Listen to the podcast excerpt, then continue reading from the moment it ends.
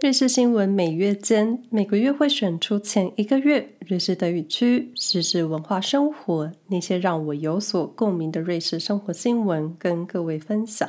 新闻来源是来自瑞士德语广电 Schweizer Radio u n f e n s i e。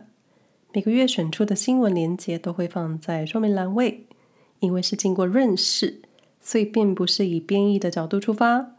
同时，因为是分享前一个月的德语区新闻。所以内容上会有时间差，还请各位听众朋友收听时留意。BioSwiss 瑞士有机农业协会，其组织成员来自瑞士和邻国列支敦士敦的七千三百四十一个有机农场。其协会的宗旨是推广有机农业，成为一种环保、动物友好和人性化的种植方式。瑞士消费市场对于有机产品的需求不断增加，但瑞士有机农业面临一个问题，就是可耕作地的不足。BioSwiss 正在寻找一万五千公顷的可耕作地。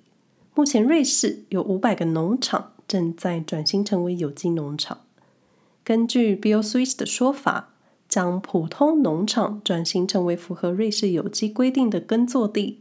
是满足瑞士有机零售市场高需求的唯一办法。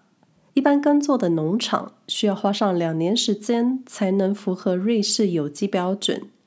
翻开瑞士有机耕种指南，除了环境友善、畜牧动物多元化养殖之外，农场主也需确认工作环境是否友善员工，并确保员工在安全的环境下工作。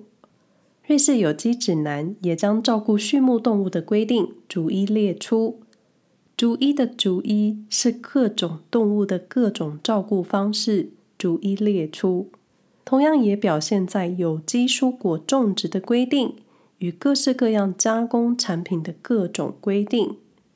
好比鸡蛋的清洗与杀菌方式，符合瑞士有机规定的鸡蛋包材仅能使用纸制品做包装。谢绝所有塑胶制品。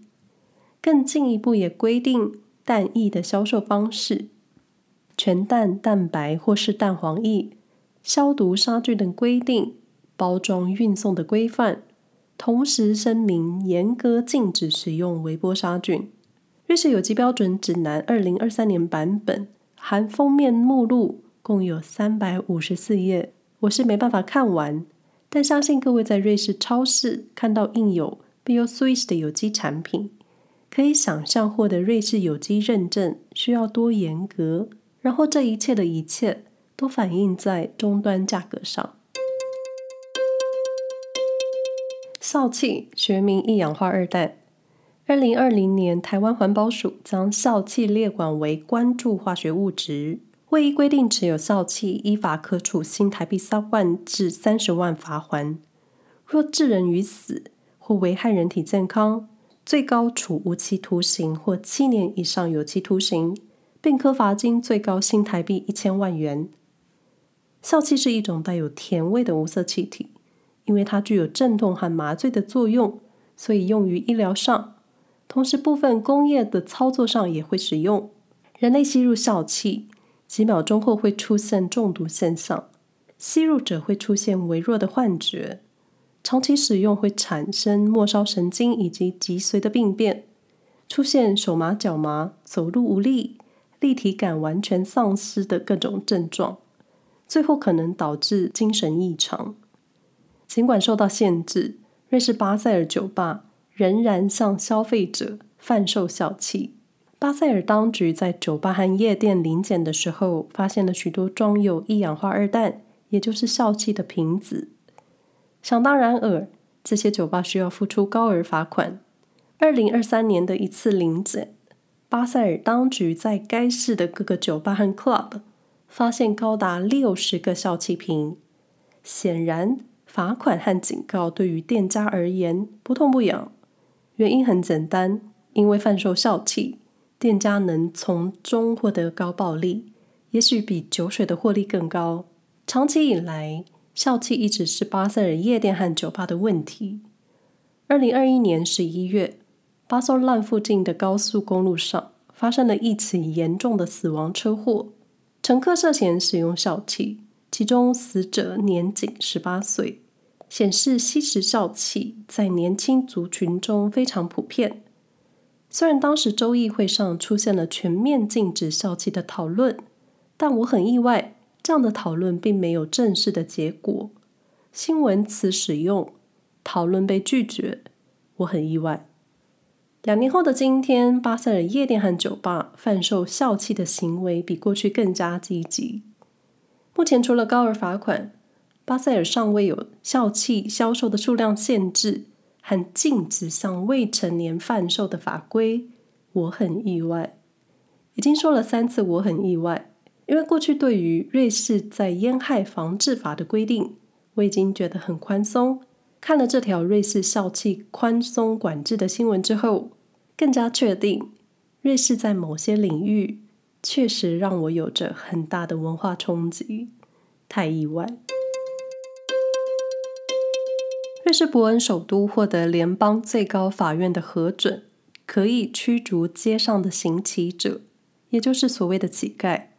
虽然批评声音依旧存在，但是如何对待街道上的乞讨者？在瑞士已经成了一个政治话题。伯恩警方经常获报乞讨者出现侵扰路人甚至攻击的行为。伯恩移民局局长表示，若这些乞讨者并非定居在瑞士的欧盟公民，必须离开瑞士。根据欧盟人员自由流动的协议，欧盟国享有入境瑞士的权利，并能在瑞士停留三个月。因此，驱逐欧盟乞讨者。存在着许多争议。伯恩市对于欧盟人员自由流动的协议，它的定义是：只有在经济上能自给自足的人，才能享有协定的权利。瑞士街头工作协会对此表示，伯恩市政府驱逐乞讨者，是因为他们的存在有碍市容。虽然目前伯恩市获得联邦最高法院的核准，可以有条件驱逐街边的乞讨者，但肯定的是。街头乞讨者的争议问题会一直存在。自去年开始，我个人明显感受到街边乞讨者的增加，也曾在列车上直接被讨过钱，感受五味杂陈。瑞士的存在，也许对于欧盟他国公民来说，可能怀有一种另类的瑞士淘金梦。单身也许是一种惩罚。二零二三年联邦大选相关政策多数放在家庭以及废除瑞士婚姻高税额的惩罚。所谓婚姻惩罚是瑞士政治的流行用语，以及瑞士已婚夫妇在某种情况之下可能要缴出的税比无婚姻状态的两人更多。关注在家庭政策一直都是各国的政治议题，瑞士也不例外。根据瑞士联邦统计局的数据，瑞士大约有三百九十万个私人家庭，其中三分之一以上的家庭中只有一个人居住，相当于常住人口的百分之十七，以及约有六分之一的人独居。然而，这群人经常被瑞士政客们忽略。Appenzell 的自由派承认，政客们的焦点总是放在有孩子的家庭上。而忽略独居者的需求或者关注，单身或是独居者面临的问题在于一个人负担房租，生活成本相对更高，同时因为单身而无法获得政府的额外津贴，同时在税收和社会保障的方面也存在着不平等的待遇，例如瑞士养老金阿哈法。每年瑞士养老金有数百万瑞士法郎是来自独居者的税收，但这些独居者死后并没有人可以继承，而有孩子的家庭或是有伴侣关系的家庭，另一半离世之后是可以继承其养老金的。虽然单身是个人选择，但在瑞士，单身可能也是一种惩罚。瑞士 LGBTIQ 族群受到的攻击再次达到高峰。二零二二年，在瑞士，对于 LGBTIQ 族群的身体或者言语攻击通报案件，相较二零二一年增加了百分之五十。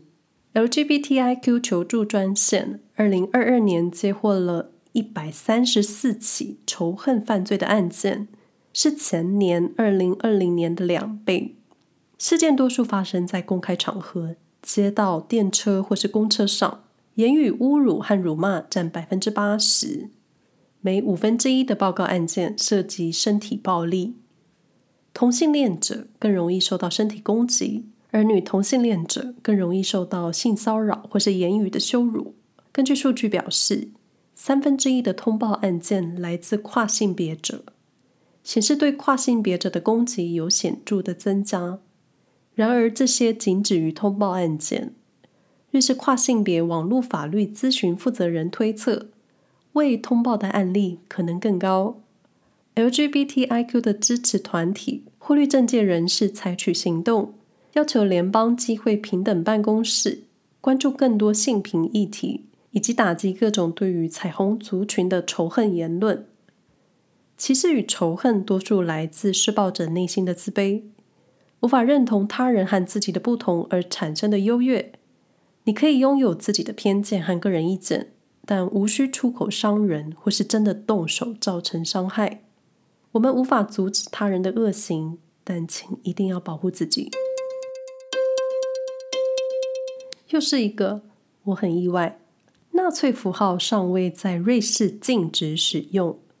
与德国非常不同，瑞士并未严格禁止使用纳粹符号，比如纳粹万字符。